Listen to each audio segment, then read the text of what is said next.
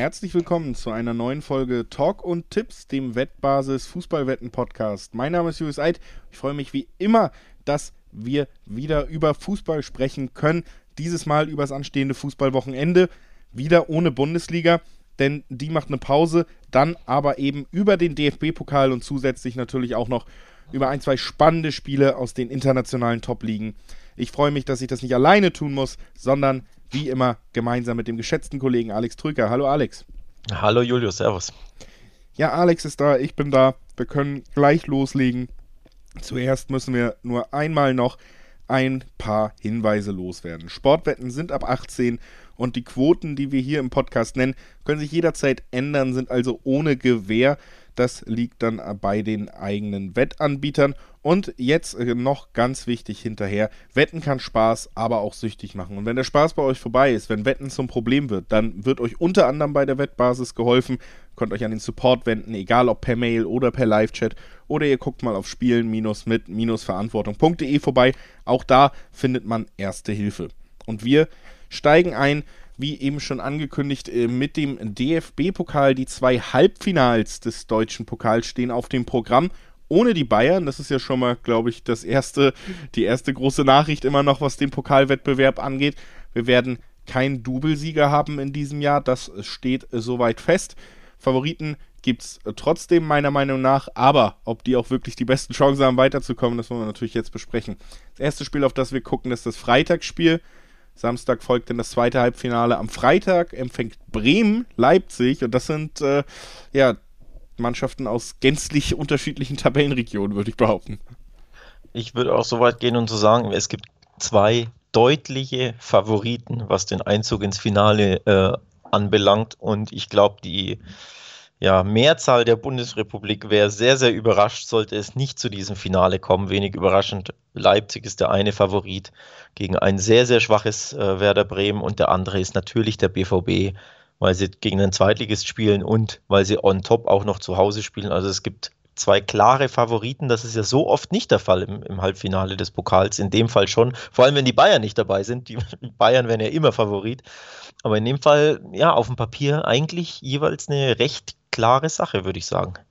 Ja, zumindest auf den ersten Blick würde ich da mitgehen. Ich sehe bei beiden Vereinen aber oder bei beiden Duellen tatsächlich zumindest so ein paar kleine Punkte, wo es spannend werden könnte. Also, dass da doch vielleicht ein paar Mannschaften ein bisschen äh, die Möglichkeiten haben anzugreifen, auch wenn man ihnen das von der Tabellenstellung oder sogar von der Ligazugehörigkeit nicht unbedingt zutraut. Was auf jeden Fall für mich am Ende, ja, wenig überraschend, hast du als Stichwort gesagt, vielleicht ist der erste Punkt, wenn man über Leipzig redet, auf einer Skala von, von 1 bis 1. Wie überrascht warst du denn, dass es Jesse Marsh wird jetzt als neuer Trainer am nächsten Saison? Ja, stimmt, da, da gibt es auch was zu be besprechen, unabhängig von dem Spiel. Ja, äh, er wechselt die Filiale, ne? So kann man es, glaube ich, sagen. Äh, ich glaube, ich habe einen, einen, Tweet auf, auf Twitter gelesen, wo auch jemand geschrieben hat, naja, das ist wie wenn du in einem Unternehmen arbeitest und der sagte, ja, du kommst jetzt zur, zur anderen Filiale in einem anderen Standort, wirst halt versetzt. Natürlich, in den Medien heißt dann immer äh, Verhandlungen aufgenommen und Verhandlungen abgeschlossen. Ob das aber dermaßen wirklich Verhandlungen sind, sei mal stark angezweifelt. Ja, also es kommt am Ende denke ich, wenig überraschend, dass man da wieder in den eigenen Gewässern fischt, ist natürlich auch so ein bisschen die Hintergrundidee überhaupt, die Leipzig ja nun auch so stark macht. Ne? Es ist ja nicht nur an sich das Geld, was RB Leipzig zur Verfügung hat, sondern eben auch natürlich diese Netzwerke, die dem Verein ermöglichen, auf vielen Ebenen, sei es bei Spielern oder bei Trainern, sich selber was aufzubauen nach äh, immer was in petto zu haben. Und auch diese Saison hat man gesehen, dass Leipzig eben auch durch diese Mechanismen, über die wir gerade kurz gesprochen haben, ganz oben angreifen kann. Vielleicht nicht ganz oben. Ähm, am Ende finde ich auch, sind sie verdient so ein bisschen aus dem Meisterschaftskampf rausgerutscht, weil ich sie in den letzten Spielen wirklich nicht hundertprozentig überzeugend fand. Und man muss auch klar festhalten, von dem Level der Bayern, sei es von der Kaderqualität oder dann eben vielleicht auch von der Siegermentalität, die Bayern da teilweise in den wichtigen Spielen an den Tag gelegt hat, waren sie dann doch zu weit weg, um wirkliche Konkurrenz zu sein um den Titel, aber zumindest die, die zweitbeste Mannschaft der Liga, das muss man klar sagen. Obwohl, und das haben wir auch schon oft besprochen, ich weiterhin die Offensivbemühungen der Leipziger nicht besonders berauschend finde und da durchaus auch Ansätze weiterhin für Kritik sehe. Ja, kann ich, kann ich verstehen, aber auch gegen Werder Bremen wird es halt auch wieder so ein Spiel werden.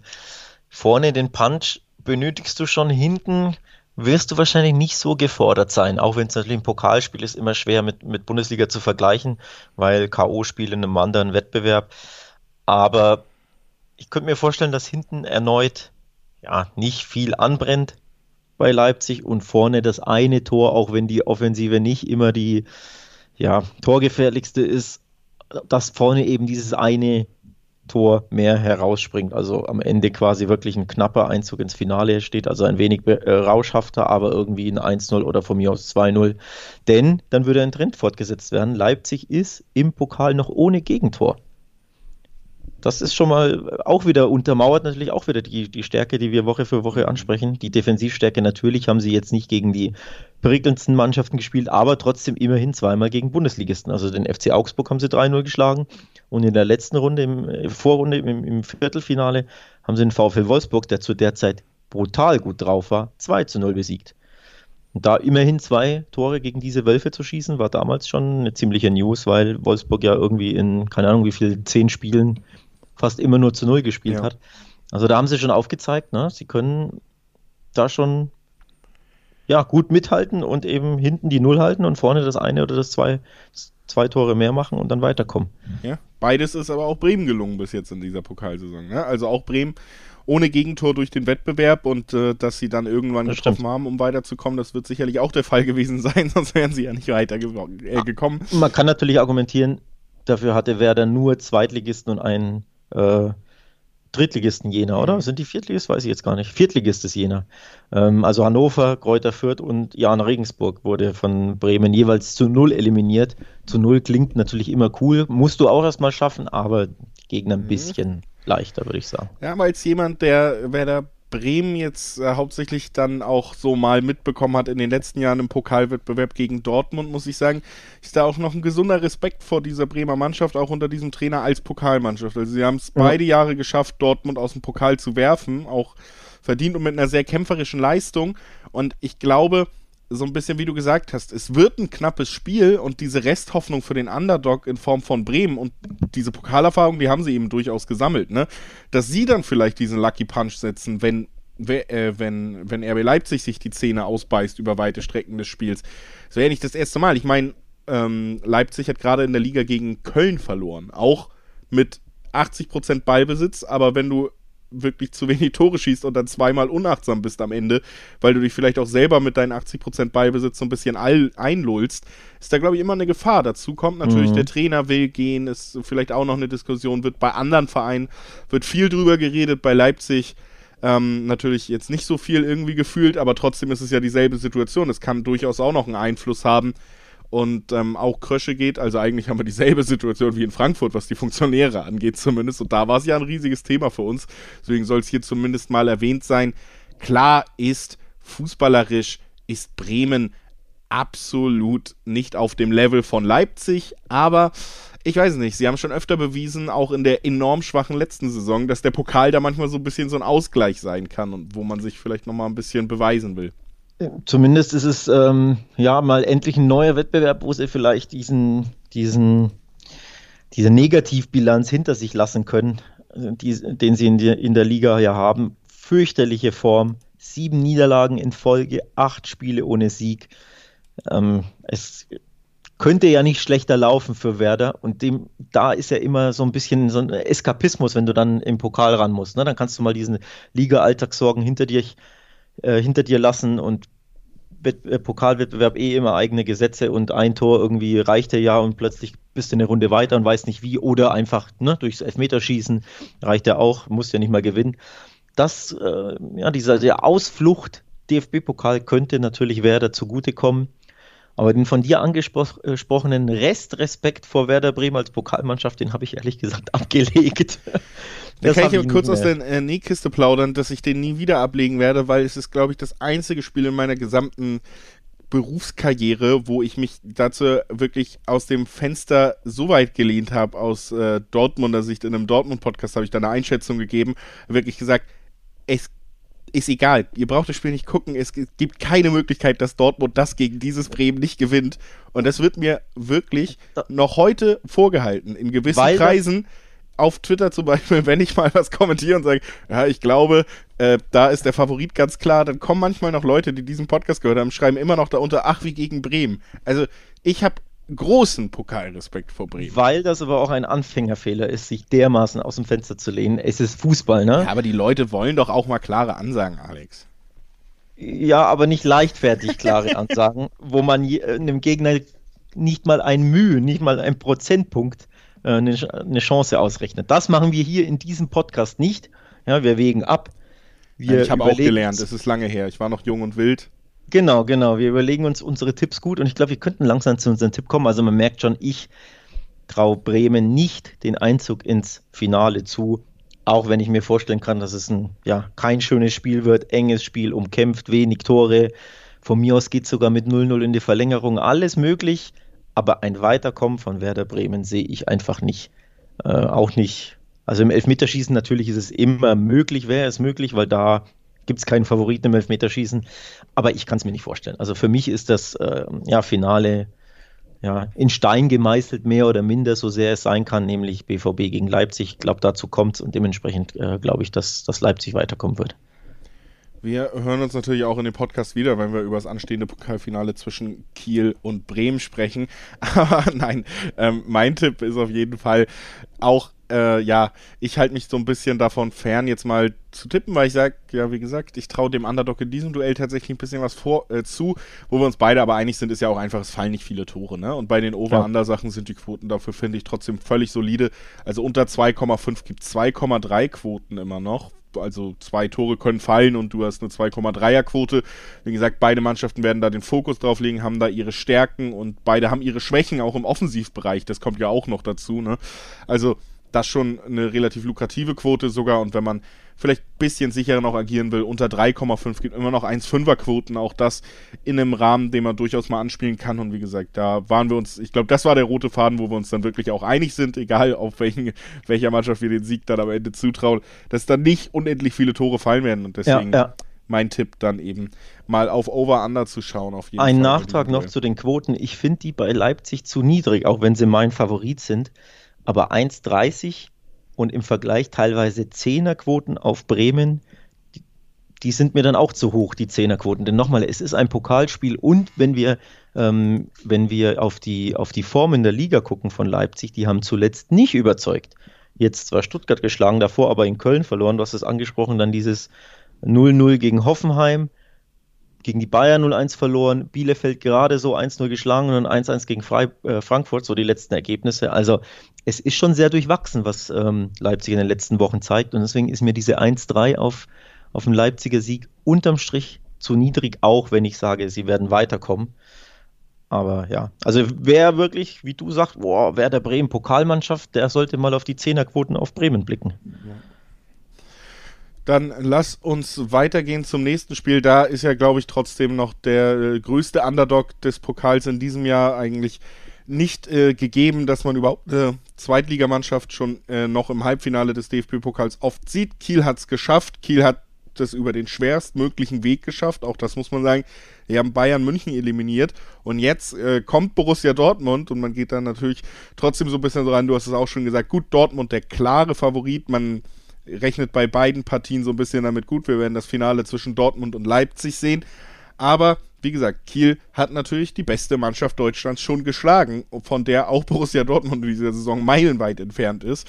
Also auch da zumindest denke ich, kann man ein Team als Trainer aus Kieler Sicht, glaube ich, ganz gut motivieren. Mit diesem Sieg im Hinterkopf der Mannschaft, die man schon rausgeworfen hat, da wird man sie gegen Borussia Dortmund sicherlich nicht zahnlos aufs Feld kriegen. Ja, und vor allem für den BVB natürlich die ganz, ganz große Warnung, den Gegner keinesfalls zu unterschätzen, denn wer die Bayern rauswirft, wenn auch im Elfmeterschießen, muss dazu erwähnt werden, aber wer die Bayern rauswirft, ähm, der darf keinesfalls unterschätzt werden und dem ist natürlich wirklich auch im Endeffekt alles zuzutrauen, auch eine erneute Überraschung.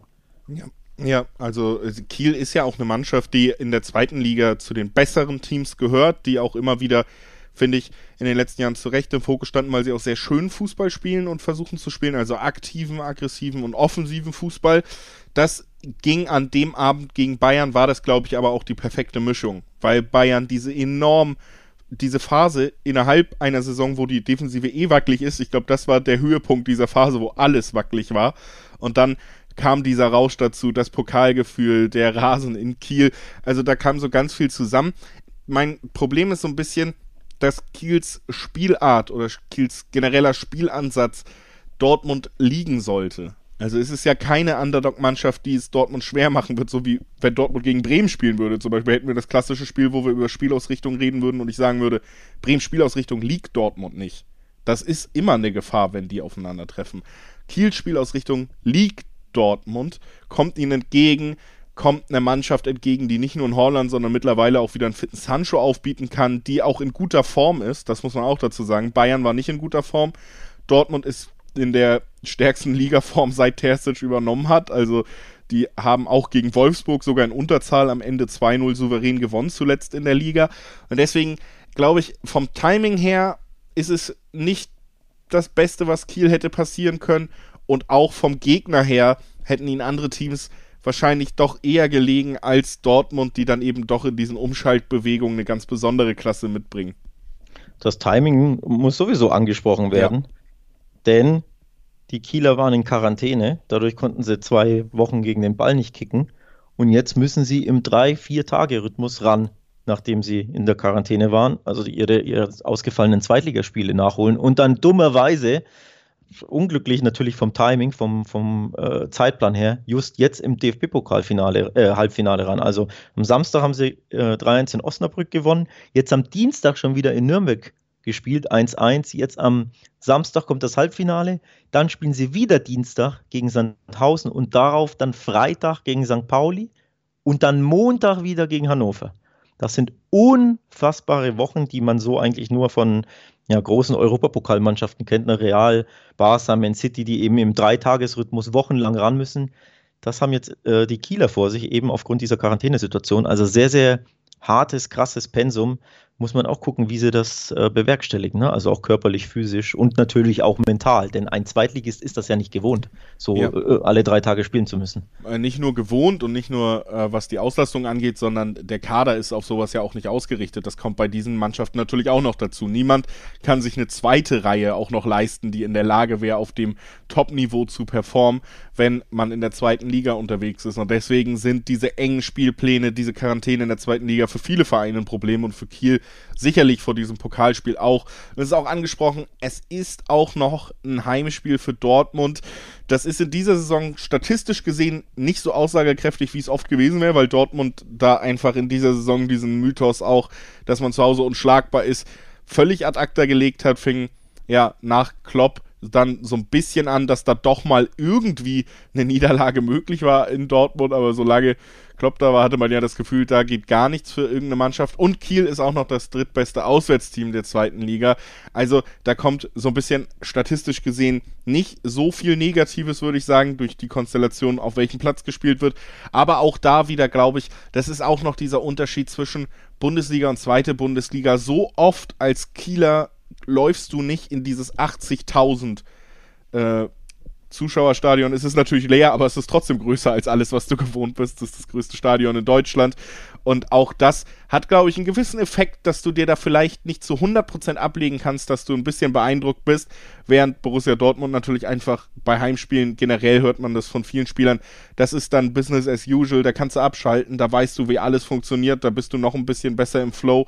Also, ich, ich kann beim besten Willen dann doch irgendwie mir hier nichts äh, so zurechtlegen wie bei Bremen gegen Leipzig, wo ich die, wo ich den Ansatzpunkt sehe, wo Kiel wirklich Dortmund wehtun könnte. Es wird, glaube ich, ein attraktiveres Spiel, ein offeneres Spiel als äh, Bremen gegen Leipzig, einfach weil beide Mannschaften offensiv ja mehr ihre Stärken haben als die ersten beiden Teams, über die wir heute gesprochen haben. Aber trotzdem glaube ich, dass so ein Schlagabtausch zwischen Mannschaften mit so einem Qualitätsunterschied, der kann eigentlich nur gut ausgehen für den BVB. Normalerweise würde ich das unterschreiben, ja. Ähm, ich möchte aber anmerken, dass Kiel die beste Defensive der zweiten Bundesliga hat. Nur 13 Gegentore in der Fremde kassiert. Also das spricht schon auch ähm, eine klare Sprache, dass man Kiel keinesfalls unterschätzen sollte und vor allem, dass sie nicht so leicht zu knacken sind. Ob es zu einem Schlagabtausch kommt, muss man abwarten Ob sie auch beeindruckt sind von einem leeren Stadion, muss man auch abwarten. Weiß ich, bin ich mir nicht so sicher. Der SC Paderborn beispielsweise war nicht ganz so beeindruckt, falls du dich erinnerst. Da ist äh, der BVB mit Ach und Krach äh, im Achtelfinale weitergekommen. 3-2 nach Verlängerung durch ein sehr umstrittenes Abseitstor. Also da stand man äh, am Rande der Niederlage. Ich glaube, der Ausgleich fiel erst kurz vor Schluss. Oder wie war das? Nee, der Paderborn hat kurz vor Schluss getroffen. So mhm. rum war es, ne? Ähm, der BVB war schon mit den Gedanken äh, weiter, hat dann Paderborn quasi eingeladen, weil sie ja arg nach, nachlässig gespielt haben. Und da sieht man auch, was möglich ist. Also selbst wenn der Favorit trifft, wenn er sich einfach denkt, ja, da wird schon nichts passieren, das ist ja nur ein Zweitligist. Wir haben das ja, das sind ja auch Erfahrungen, die auch Kiel gemacht hat. Ne? Auch das Tor gegen Bayern, was sie in die Verlängerung geführt hat, fiel erst in der Nachspielzeit. Also ja. das sind alles Sachen, die sie sicherlich auch mitgenommen haben aus diesem Duell gegen München. Ja, aber wie gesagt. Deswegen, äh, selbst wenn du führst, das ist ja mein Punkt, solltest du einen Gegner, der in der zweiten Liga spielt, selbst wenn du zu Hause führst, keinesfalls dann unterschätzen und dir denken, ja, das habe ich schon geschafft. Das wird einfach immer wieder bewiesen, dass das im Pokal, ja, ein Trugschluss ist, dass man das keinesfalls machen sollte. Ich würde Kiel wirklich nicht unterschätzen. Meine Hauptsorge ist einfach dieses Pensum. Also ich traue den Kielern grundsätzlich fußballerisch viel zu. Sie spielen ja nicht umsonst äh, um den Aufstieg mit, das haben wir noch gar nicht aus, äh, angesprochen. Sie sind ja aktuell Vierte äh, in der zweiten Liga, haben einen Punkt hinter dem dritten Relegationsrang, den der HSV innehat, aber zwei Spiele weniger. Also sprich, die sind ja komplett auf Aufstiegskurs. Selbst wenn sie nur ein Spiel oder zwei Nachholspieler gewinnen, sind sie dann schon, schon Dritter. Also es ist schon eine sehr, sehr gute Mannschaft. Ne? Auswärts sehr, äh, sehr defensiv stark, grundsätzlich fußballerisch gut. Da muss der BVB schon aufpassen. Ja, aufpassen auf jeden Fall. Ich glaube auch, dass äh, die Chancen gut stehen, dass beide Mannschaften treffen. Das ist dann auch mein Tipp zu diesem Spiel. Ich glaube, dass beide Mannschaften treffen und das ist auch wieder sehr interessant dotiert bei den Wettanbietern. Wir haben 1,9er bis hoch zu 2er Quoten auf beide Mannschaften treffen. Ich glaube, da spielt dann doch mit, dass man dem Underdog aus Kiel nicht unbedingt zutraut, gegen den Bundesligisten zu treffen, aber dass das auf jeden Fall möglich ist. Das hat man nicht nur gegen München gesehen, das sieht man jede Woche auch bei Kiel in der zweiten Bundesliga und das sieht man auch oft bei Dortmund in der Bundesliga, dass sie bereit dazu sind, gegen fast jeden Gegner mal einen Gegentreffer zu kassieren. Also ich glaube, am Ende wird Dortmund sich durchsetzen. Ich glaube aber, es wird attraktiver als das erste Spiel und attraktiv bedeutet manchmal eben auch einfach mehr Tore und auf beiden ja. Seiten und das ist äh, mein Tipp bei diesem Duell. Ja, man muss auch erwähnen, jetzt unter der Woche in Nürnberg lag Kiel auch zurückgehen und Nürnberg ist keine sonderlich spielstarke ähm, Mannschaft, eher eine eher schwache Mannschaft, wie ich finde. Da lagen sie zurück, haben gerade noch so einen Punkt geholt. Also wer, wer dieses Spiel irgendwie auf dem, auf dem Radar hat und dann sich denkt, okay, die müssen jetzt alle drei Tage ran, ist überhaupt mit Blick auf den Aufstiegskampf in der zweiten Liga, ist dieses Pokalfinale überhaupt auf der Prioritätenliste ganz oben oder eher ein bisschen unter dem Aufstieg, dem möglichen Aufstieg anzusiedeln? Das kann man ja auch sagen, ne? dass er vielleicht ja mit ein bisschen rotieren, im Sinne von jetzt nicht acht Spieler durchwechseln, aber vielleicht doch den einen oder anderen schon, weil man sagen kann, ja, okay, Aufstiegskampf ist doch ein Ticken wichtiger, weiß ich nicht, schwer zu sagen. Aber wenn man das im Blick hat, kann man schon sagen, okay, ähm, ich traue Kiel eher nicht so viel zu, nicht weil Kiel schwach ist, sondern weil der BVB einfach favorisiert ist und Kiel eben dieses Pensum hat. Und dann kann man ja mal gucken, Handicap, weil der, der normale Tipp auf dem BVB ist nicht lukrativ. Da machen wir uns nichts vor. 1,20er Quoten, das ist nicht wirklich lohnenswert. Ähm, Handicap ist da schon attraktiver. 1,50, 1,60 gibt es da. Ähm, also da. Und da ist dein Tipp ja dann auch drin, ne? wenn man sagt, okay, ja. 3-1 zum Beispiel, kann man sich gut vorstellen, kann ich mir als Ergebnis wirklich sehr gut vorstellen. Das wäre dann abgebildet. Ja. Würde ich auf jeden Fall auch mitgehen, halte ich auch für mehr als äh, realistisch, dass wir da in diese Richtung gehen werden bei diesem Duell. Bevor wir dann nach England wechseln jetzt tatsächlich in die Premier League. Das waren ja die beiden DFB-Pokalspiele. Auch nochmal für euch der Hinweis, dass ihr natürlich auch zu allen Spielen und Sportevents des Wochenendes, die wir hier im Podcast nicht besprechen können aus zeitlichen Gründen, trotzdem mehr als genug Infos auf wettbasis.com findet. Zu jedem Fußballspiel gibt es da Tipps und Quoten für euch, Infos zu anderen Sportarten, also nicht nur Fußball. Ah, da gibt es wirklich alles in Artikelform. Da kann man sich einen richtig schönen Nachmittag machen und schön mal was lesen. Wettbasis.com. Guckt da gerne vorbei, wenn ihr euch eben für weitere Sportveranstaltungen des Wochenendes interessiert oder euch da vielleicht sogar nur einen Überblick verschaffen wollt, was überhaupt alles so geht. Was in der Premier League so geht, ist ein Spitzenspiel, das besprechen wir als zweites, und ein Spiel, das haben wir auch noch rausgesucht, weil wir mal, glaube ich, so ein bisschen auch beide auf den Champions League-Auftritt von Manchester City direkt mit zurückgucken wollten. Die spielen gegen Crystal Palace und Crystal Palace gegen Manchester City ist das erste Spiel, was wir uns rausgesucht haben. Ja, ich bin gespannt. Ähm, ich war überrascht, dass City bei PSG gewonnen hat gestern Abend.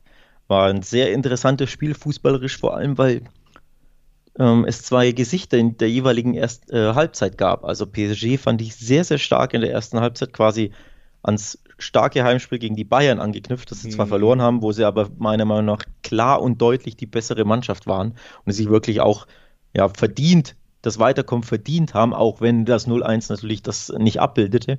Und daran haben sie angeknüpft gegen City, haben geführt, haben zurechtgeführt, waren die bessere Mannschaft. Und plötzlich nach der Halbzeit hat das komplett abgerissen. Da war nichts mehr davon zu sehen, da haben sie viel zu destruktiv und defensiv gespielt für meine Begriffe, auch unverständlicherweise, weil sie ja, ja besser waren in der ersten Halbzeit. Und City konnte dann überraschend für mich den Hebel umset äh, umlegen und hat dann noch 2-1 gewonnen. Hätte ich so nicht gedacht, vor allem nicht vor der ersten Halbzeit, mit Blick auf die erste Halbzeit. Also von daher ein bisschen Credit an City, dass sie so ein schweres Auswärtsspiel gegen so eine schwere, äh, gute Mannschaft dann noch drehen können, auch wenn es glücklich war. Ja, das ist nämlich auch natürlich der Punkt, über den man so ein bisschen sprechen muss. Am Ende waren sie auf jeden Fall die bessere Mannschaft in der zweiten Halbzeit. Ich fand sie aber in der ersten Halbzeit, muss ich für dem, was man, oder für das, was man von City erwartet, fand ich sie sogar erschreckend schwach, weil das City so unterlegen wirkt. Das hat man ja ganz selten. Sie verlieren mal Spiele, aber meistens sind sie trotzdem die dominantere Mannschaft. Sie verpassen dann ihre Chancen, dann kriegen sie ein ärgerliches Gegentor, dann können sie sich nicht mehr dagegen stemmen. Das sind so City-Niederlagen, die man eigentlich kennt. Aber dass eine Mannschaft wirklich einfach meiner Meinung nach besser war als City, das habe ich so selten gesehen über eine ganze Halbzeit.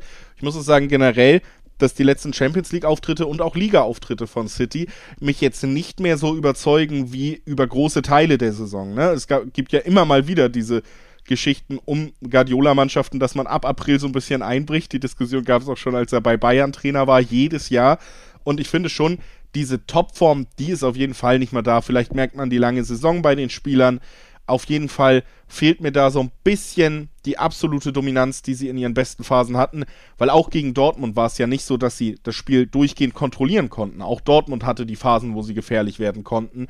Und in der Liga hat man dann gegen Leeds verloren zum Beispiel. Jetzt hat man in den letzten beiden Spielen jeweils das erste Tor des Spiels kassiert, konnte sich da dann eben auch nicht immer gegenstimmen, sondern hat eben zumindest diese Niederlage gegen Leeds mitgenommen. Jetzt gegen PSG wieder das erste Tor kassiert. Gegen Dortmund ähm, hat man im Rückspiel auch das erste Tor kassiert und das macht mir so ein bisschen Sorgen, beziehungsweise, mhm.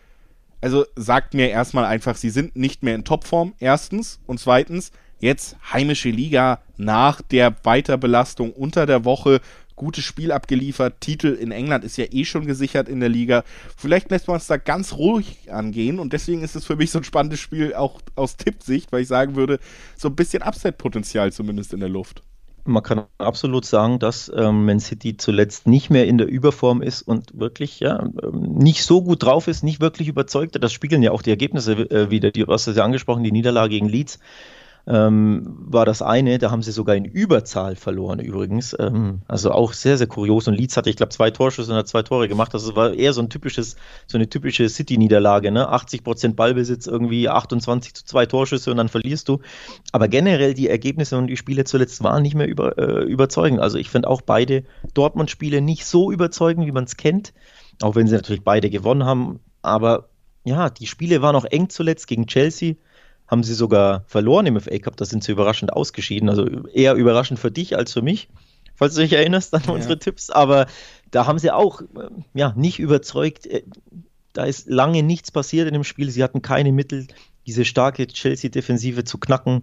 Aston Villa auch nur 2-1 geschlagen.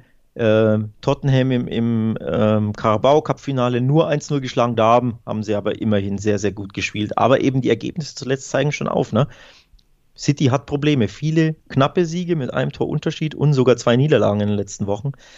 Deswegen gehe ich d'accord und stimme dir zu. Man City ist aktuell nicht in dieser Überform, in der man, in der sie lange, lange Zeit in der Saison waren.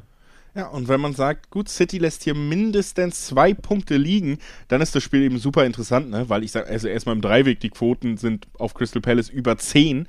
Und das kann man dann ja immer ganz gut mal schauen. Ja, es gibt richtig, richtig gute Quoten auf die doppelte Chance. Also wenn wir sagen, City gewinnt hier nicht, alle anderen Spielausgänge sind drin, kriegen wir Quoten bis 3,60 auf eine doppelte Chance Crystal Palace. Und ähm, tatsächlich ist das einfach deswegen so ein bisschen auch hier drin in diesem Podcast, weil ich, ja, ich sehe da das Potenzial, dass man da eine richtig schöne Quote mitnehmen kann, einfach mal so ein bisschen drauf spekulieren kann. Natürlich ist City die bessere Mannschaft, aber die Gesamtlage, ja, die lässt mich wirklich glauben, dass City mal wieder so einen kleinen Ausrutscher, der sie ja auch absolut nichts kostet mehr in der Liga, weil die Tabelle eben so ist, wie sie ist, dass das durchaus mal drin ist. Und äh, wenn das dann so lukrativ dotiert ist, sage ich, gut, das äh, können wir mal erwähnen. Aber gibt dir den Crystal Palace Form äh, Anlass zur Hoffnung? Die haben nur eins der letzten sieben Spiele gewonnen und warten mittlerweile schon wieder ja, seit vier Spielen. Zaha gibt mir so ein bisschen Hoffnung. Also, seit vier Spielen haben sie nicht gewonnen, ne? Ja, ähm, klar, aber also Zaha ist so ein Spieler, erstmal schneller Konterspieler, also das, was du gegen City dann manchmal brauchst. Äh, zweitens spielt er jetzt die zweite Saison, wo er mindestens zehn Tore geschossen hat. Äh, also da ist zumindest ein halbwegs formstarker Stürmer auf dem Feld und man muss auch bei Crystal Palace sagen, ja, sie sind in keiner guten Verfassung, aber dass sie unter Roy Hodgson eigentlich trotzdem immer soliden Premier League Fußball spielen. Also dass das eine Mannschaft ist, die verteidigen kann, die zusammen spielen kann. Das ist auf jeden Fall der Fall. Und wie gesagt, äh, eigentlich geht es gar nicht so richtig um den Gegner. Ne? Also wenn das jetzt selbst Tabellenletzter Sheffield United, würde ich sagen, du du glaubst, dass City relaxed quasi, genau, ne? Ja. ja, ja. Ich, ich gebe dir da irgendwo recht, weil ich glaube, sie werden viel rotieren. Ähm, weil ja nächste Woche schon wieder Champions League Rückspiel ist und einige Topspieler saßen auf der Bank im Champions League Halbfinale und kamen gar nicht zum Einsatz oder nur sehr, sehr kurz zum Einsatz. Dementsprechend kann City eine quasi eine komplette neue Top 11 aufstellen. Das ist gleichzeitig ja, Gefahr ein bisschen, ne, dass die Mannschaft jetzt nicht komplett super eingespielt ist, dass nicht der, der erste Anzug spielt, aber der zweite Anzug ist immer noch besser als alle anderen Anzüge in der Premier League vielleicht sogar. Also ich denke da an Sterling, an, an Gabby Jesus, der, der spielen könnte. Da gibt es ja verschiedene äh, Namen, die da alle auf der Bank saßen, die nicht zum Einsatz kamen. Äh, Aguero natürlich auch zu nennen. Also ich, die Klasse bei City auf der Bank ist enorm und so kann Pep halt rotieren gegen Crystal Palace und trotzdem ja eine hungrige Mannschaft ein, äh, einsetzen. Gleichzeitig aber kann man natürlich sagen, ja, okay, die sind dann nicht ganz so super eingespielt, weil es eben doch nicht der 1A-Anzug ist. Da bin ich gespannt. Also ich erwarte sehr, sehr viele Rotation am Wochenende. Ja. Davon ist, denke ich, auf jeden Fall auszugehen und das ist dann eben nochmal der Rückbezug zu Kiel. Manchester City kann sich dann auch eben ein bisschen mehr Auslastung leisten, weil man vielleicht doch ein, zwei Spieler mehr im Kader hat, die trotzdem noch eine ganz besondere Qualität mitbringen. Das ist dann eben nochmal der Unterschied in diesen Bereichen des Profifußballs. Lass uns weitergehen zum äh, englischen Klassiko. ich weiß nicht, ist das da so schlimm wie in Deutschland? Darf man es ja gar nicht sagen, wenn gewisse Mannschaften gegeneinander spielen. Da ist es ja sehr verpönt, das zu übernehmen. Aber eigentlich ist es die ganz große Rivalität der Fußballwelt im Mutterland des Fußballs. So, so muss man es äh, sagen tatsächlich. Manchester United gegen Liverpool, Red Devils gegen Reds, zwei Mannschaften, die ja in den letzten Jahren, glaube ich, nochmal eine Verschiebung in dieser Rivalität wahrgenommen haben. Und jetzt ist es zumindest ein bisschen wieder so, wie es in den letzten 30 Jahren war. United kommt als äh, in der Tabelle besser gestelltes Team. Ja, hätte nicht jeder gedacht vor der Saison, beispielsweise ich. Hätte es im ja. Leben nicht ähm, geglaubt, dass wir jetzt am, was ist es, 34. Spieltag, dass Man United vor Liverpool in der Tabelle stehen wird. Für mich eine, eine Riesenüberraschung. Und was natürlich noch, noch, noch viel überraschender ist, absolutes Mega-Monster-Endspiel um die Champions League für Liverpool. Wenn sie das nicht gewinnen, glaube ich, kannst du den Champions League-Rängen, die ja eh schon ziemlich weit weg sind, wirklich Tschüss sagen. Ja. Vier Punkte haben sie schon Rückstand. Sie müssen ja unbedingt bei Manchester United im Old Trafford gewinnen, sonst kannst du dich ja wirklich verabschieden von der Champions League. Also der Druck auf Liverpool ist enorm. Oder wie siehst du das? Ja, der Druck ist auf jeden Fall hoch und das liegt natürlich auch daran, dass man auch in den letzten Spielen, wo man ja eigentlich aus einem ordentlichen Lauf kam und sich irgendwie tatsächlich in der Tabelle noch so ein bisschen Richtung Platz 4 wieder geschummelt hat, dass man da am Ende doch wieder hat liegen lassen und sich natürlich jetzt in eine Situation gebracht, die einfach bedeutet, jetzt oder nie. Und gegen United, das ist eine der Mannschaften, wo man selbst in den besten Phasen unter Klopp nie richtig gut dargestanden hat. Also in der vergangenen Meistersaison war es die einzige Mannschaft, die es irgendwie in den ersten 30 Spielen geschafft hat, nicht gegen Liverpool zu verlieren. Liverpool hat ja nur gewonnen und ein Unentschieden gegen Manchester United gehabt. Und das war ein relativ knappes. Da musste Adam Lalana damals noch in der 77. Minute oder so nach Einwechslung noch das 1 zu 1 schießen. Da war Liverpool auch schon am Rande einer Niederlage tatsächlich. United liegt Liverpool nicht, auch in diesen Zeiten. Jetzt ist United auch noch relativ formstark durch die Liga gekommen, hat einen guten, glaube ich, schon einen guten Team-Spirit entwickelt, während Liverpool natürlich einfach mit wahnsinnig vielen Einflüssen und Problemen und Drucksituationen jetzt zu kämpfen hat. Also vieles, vieles spricht für United, bis auf, dass ich generell sagen muss, dass ich Liverpool auf dem Papier für die eigentlich bessere Mannschaft halte. Heute Einspruch. Der Vorteil von Liverpool ist, sie konnten sich die komplette Woche auf dieses Spiel vorbereiten, während Man United am Donnerstag Europa League spielen muss. Also bei Aufnahme dieses Podcasts ist dieses Europa, Europa League Spiel noch nicht absolviert.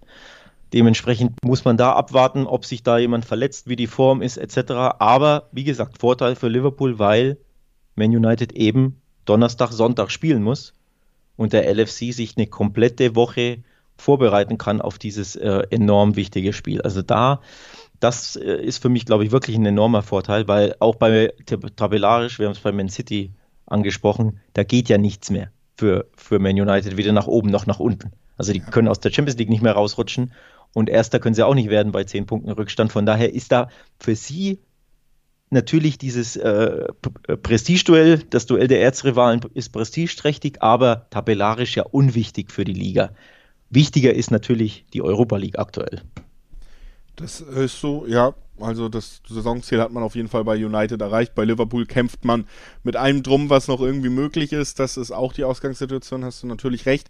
Ich äh, ja befürchte bei diesem Spiel am Ende tatsächlich äh, so ein bisschen, dass es Richtung Unentschieden gehen könnte. Erstens, weil Manchester United absoluter Unentschieden-Experte ist in dieser Saison mittlerweile. Auch schon siebenmal übrigens 0-0 gespielt, also ohne Tore, was ja wirklich die unspektakulärste Form des Ergebnisses ist erstmal.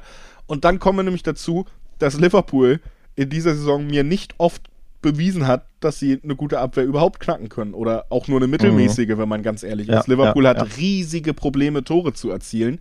Manchester United hat überhaupt keinen Druck mehr auf diesem Spiel. Also die können sich ja auch wirklich sagen, wir verteidigen das weg. Wenn Bruno mal einen langen Ball auf Rashford schlagen kann, dann nehmen wir den mit. Wenn wir einen Freistoß kriegen oder einen Elfmeter, okay. Aber ansonsten, wir sitzen das aus, wir ruhen uns ja. ein bisschen aus. 0-0 ist wieder für uns okay. Und dann wirst du, recht, ja. was man so oft bei Liverpool gesehen hat, was echt teilweise schlimm anzusehen ist, wie diese Mannschaft einfach mit dem Ball verzweifelt und ja, einfach ja. da steht und nicht weiß, wie sie ein Tor schießen können. Und das befürchte ich auch irgendwie in diesem Matchup wieder. Also ich glaube nicht, dass es wahnsinnig äh, torreich wird. Bin ich, bin ich voll bei dir, wenn ich so in meine Kristallkugel blicke, könnte ich mir wirklich super gut vorstellen, dass genau das eintrifft, wie, was du sagst. Man United hat keinen Druck, werden ein bisschen rotieren, denen ist das egal, geht es halt unentschieden aus, wir sind ja eh fix Zweiter. Macht ihr mal und die anderen wollen machen, haben den Druck, aber können halt nicht. Wie man eben zuletzt immer wieder gesehen hat äh, beim 1-1 gegen Newcastle, so bitter das natürlich war. Wann, wann kam der Ausgleichstreffer in der 96. oder so? Ja. Aber da hatten sie auch zwischenzeitlich mächtig Dusel und auch gegen Leeds kein gutes Spiel, auch nur 1-1. Also sie überzeugen ja auch fußballerisch nicht, weil sie eben Probleme haben, dieses Tor zu schießen. Einfach mal ne, das 1-0 und dann das 2-0 nachlegen oder das 1-0 über die Zeit retten. Nicht mal das können sie ja mehr gegen Mannschaften, die ja absolutes Mittelmaß oder schlechter sind. Ich, ich könnte mir sehr gut vorstellen, dass genau das eintrifft, was du sagst. Also, dass es wirklich am Ende ein schnödes 0-0 erneut gibt. Das würde mich leider aus leichter Liverpool-Sicht nicht überraschen. Denn das würde ja wirklich bedeuten, Liverpool wird nicht in die Champions League kommen. Also ich denke da, wenn die das nicht gewinnen, ist das vorbei, ja. die Sache. Davon kann man ausgehen, aber man muss ganz ehrlich sagen, über weite Teile der Saison aus rein sportlichen Gesichtspunkten wäre es auch nicht unbedingt verdient, wenn man äh, sich da nächstes Jahr qualifizieren würde. Also damit muss man dann irgendwie umgehen. Ich glaube nicht, dass das für Liverpool der größte Schlag sein wird, was das Finanzielle angeht. Da hat man ja sogar angekündigt, unabhängig von der Champions League und trotz der Covid-Verluste. Ah, Konate 42 Millionen, äh, denke ich, ist schon interessant. Mal gucken, ob wir noch in der Offensive eine Verstärkung finden. Also im Endeffekt daran wird es nicht äh, scheitern. Aber natürlich, was das Halten von Topspielern angeht, immer eine schlechte Situation, wenn du nicht mit Champions League in weitere Verhandlungen gehen kannst. Und wie gesagt, ich glaube auch 0-0 ist ein sehr realistisches Ergebnis. Da leiten sich natürlich mehrere Tipps drauf ab, kann man ja mal kurz zusammenfassen. Für das Unentschieden kriegt man ungefähr drei Sechserquoten im Schnitt.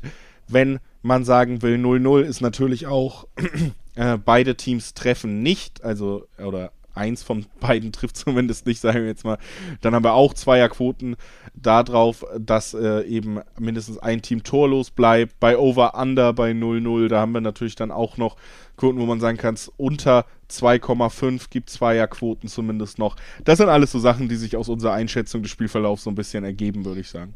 Ja, das, ich finde das wirklich spannend. Both to Score No hat eine, eine 2,10 im Schnitt. Eine Zweierquote, dass eine der beiden Mannschaften nicht trifft. Es kann Liverpool sein, es kann Man United sein, es können auch beide sein ähm, bei unserer Prognose. Also das finde ich lukrative Quoten, um ehrlich zu sein. Ja. Das, da, da schiele ich schon ein bisschen drauf. Ja, nee, finde ich auch auf jeden Fall spannend. Deswegen hat es hier auch Erwähnung gefunden. Jetzt geht es für uns weiter nach Spanien.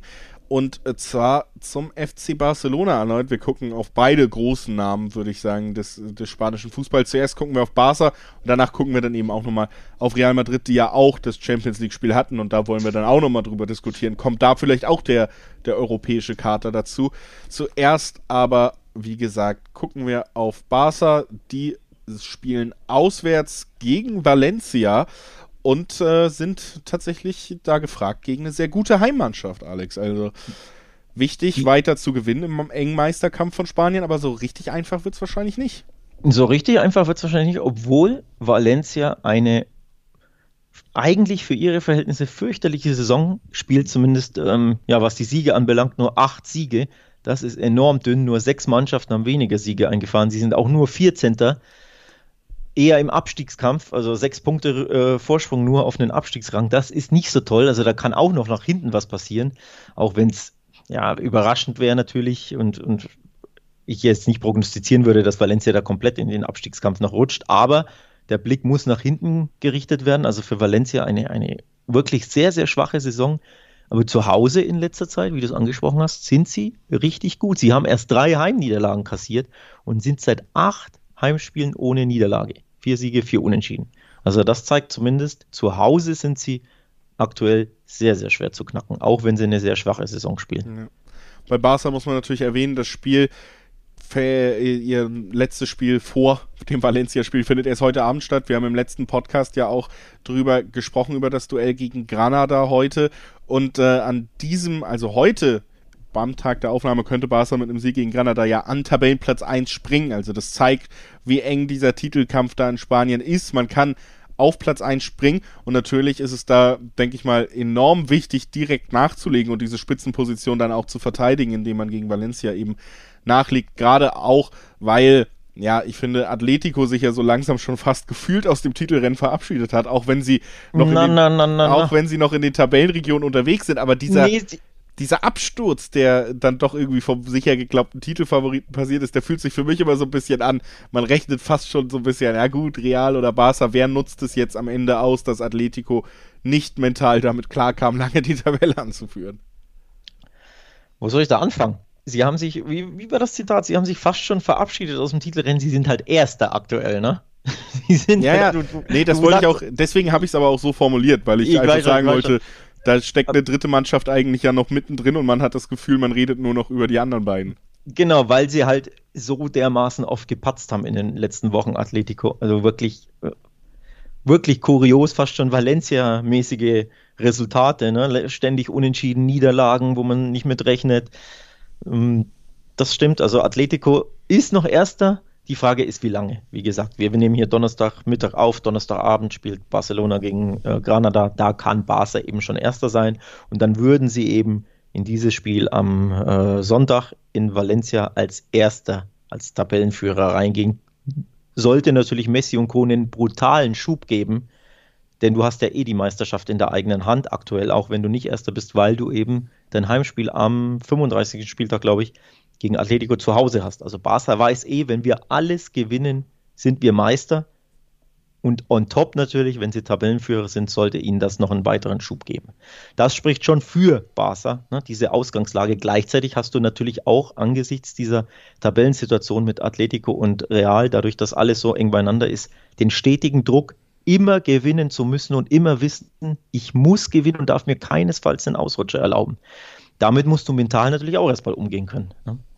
Ja, das ist äh, tatsächlich natürlich immer so die Frage, wie lange man das dann am Ende trägt und äh, wie weit ein das am Ende trägt, dass man weiß, man muss alles gewinnen, bis man es irgendwann doch nicht mehr verhindern kann.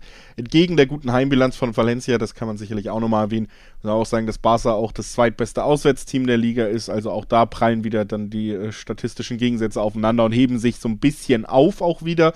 Und ja, Barca in guter Form ist ja auch äh, nicht grundlos, dass man da dann doch wieder oben rangekommen ist. Liegt ja nicht nur an Atletico-Ausrutschern, sondern auch daran, dass man selber die gebrauchten Ergebnisse eingebracht hat. Messi äh, gefällt mir wieder sehr gut. Äh, sehr interessanter junger Spieler, der sich da in Barcelona so ein bisschen ins Rampenlicht spielt in den letzten Wochen.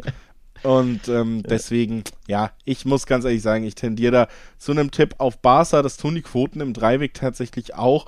Wir sind ja nur, nur sage ich mal, 1-4er-Quoten. Da können wir dann wieder aus der Sicht anmerken, die finde ich tatsächlich ein bisschen niedrig. Aber natürlich komplett mit Vorsicht zu genießen, denn da ist natürlich Barca's Ergebnis gegen Granada noch nicht einkalkuliert. Kann ja nicht sein, die spielen ja erst am Abend. Also dementsprechend, je nachdem, wie Barcelona dieses Spiel bestreitet, werden die Quoten sich natürlich auch nochmal verändern. Ne? Sollte Barca verlieren, beispielsweise, natürlich unrealistisch, aber es kann ja passieren gegen Granada, werden die Quoten jetzt im Dreiweg auf den Auswärtssieg äh, in Valencia natürlich ein bisschen in die Höhe schnellen. Denn aktuell finde ich sie zu niedrig, ähm, muss ich ehrlich sagen. Gleichzeitig finde ich auch die Quoten auf Valencia ein bisschen zu hoch. Ähm, wir reden davon in der Spitze achter Quoten, beispielsweise Bet365 hat die Bestquote, Stand heute Donnerstag, wie gesagt, 8,0. Das ist angesichts dieser Heimbilanz von Valencia für mich einfach zu hoch. Nochmal, ja. seit acht Heimspielen ist Valencia ungeschlagen. Das ist schon ziemlich gut für eine Mannschaft, die ja nur 14. ist. Und dann achter Heimquoten finde ich too much, um ehrlich zu sein würde ich auf jeden Fall auch mitgehen. Also wenn man. Unentschieden natürlich dann auch bei 5, irgendwas, ne? Also genau. Also auch das ist. Äh, Spring, ähm, also wenn man im Moment ja. risikofreudig ist, sage ich mal, bietet das Spiel durchaus was, weil jetzt ausgeschlossen, dass man da zumindest irgendwie auch doch zum Unentschieden kommt, das ist es auf jeden Fall nicht. Und ich glaube, dafür sind die Quoten da halt eben sehr hoch. Ist, glaube ich, jetzt hauptsächlich dann interessant für Leute, die ein bisschen Lust auf Risiko haben, aber auch das kann man ja durchaus mal erwähnen. So, und das würde ich jetzt überraschen. Ich bin so einer. Ich tippe, dass Barcelona nicht gewinnen wird in Valencia. Ja. Damit hast du jetzt nicht gerechnet. Er tippt auf ein äh, gebrochenes Herz in seiner Brust.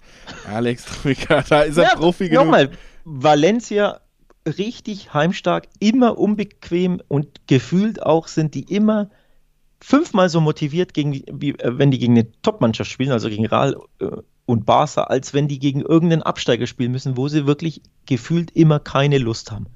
Die brauchen diese Topspiele, warum auch immer, um die Motivation daraus zu ziehen. Die sind einfach nochmal motivierter gegen Barcelona und Co. Das als das jahrelanger heißt, Beobachter der, der spanischen Liga ist das mein, mein Takeaway. Ja. Deswegen habe ich großen Respekt vor Valencia. Und das heißt, äh, doppelte Chance zumindest auch noch mit Dreierquoten, drei Einserquoten sogar dotiert. Also ja. sehr, sehr lukrativ immer noch, wenn man sagt, alles passiert, außer dass Barca gewinnt. Ähm, spannend auf jeden Fall. Kann man mit ein bisschen Risiko so mitnehmen an diesem Wochenende. Letztes Spiel, über das wir noch schnell sprechen wollen, ist auch La Liga.